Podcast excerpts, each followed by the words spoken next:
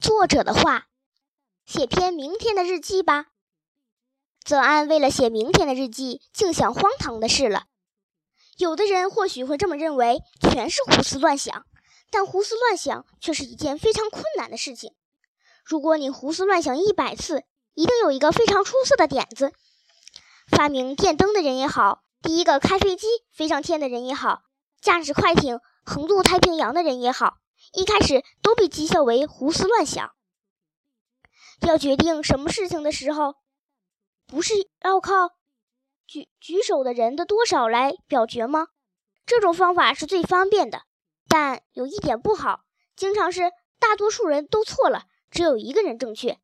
所以一定要把自己的感觉、想法说出来，一定要把胡思乱想说出来，就是被人嘲笑、生气也不要紧。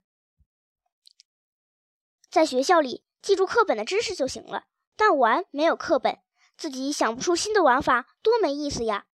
同样的道理，当你长大成人，一定要编出自己的课本。所以，趁着现在，就要创造出一个灵活的脑袋。你也试着写写明天的日记吧。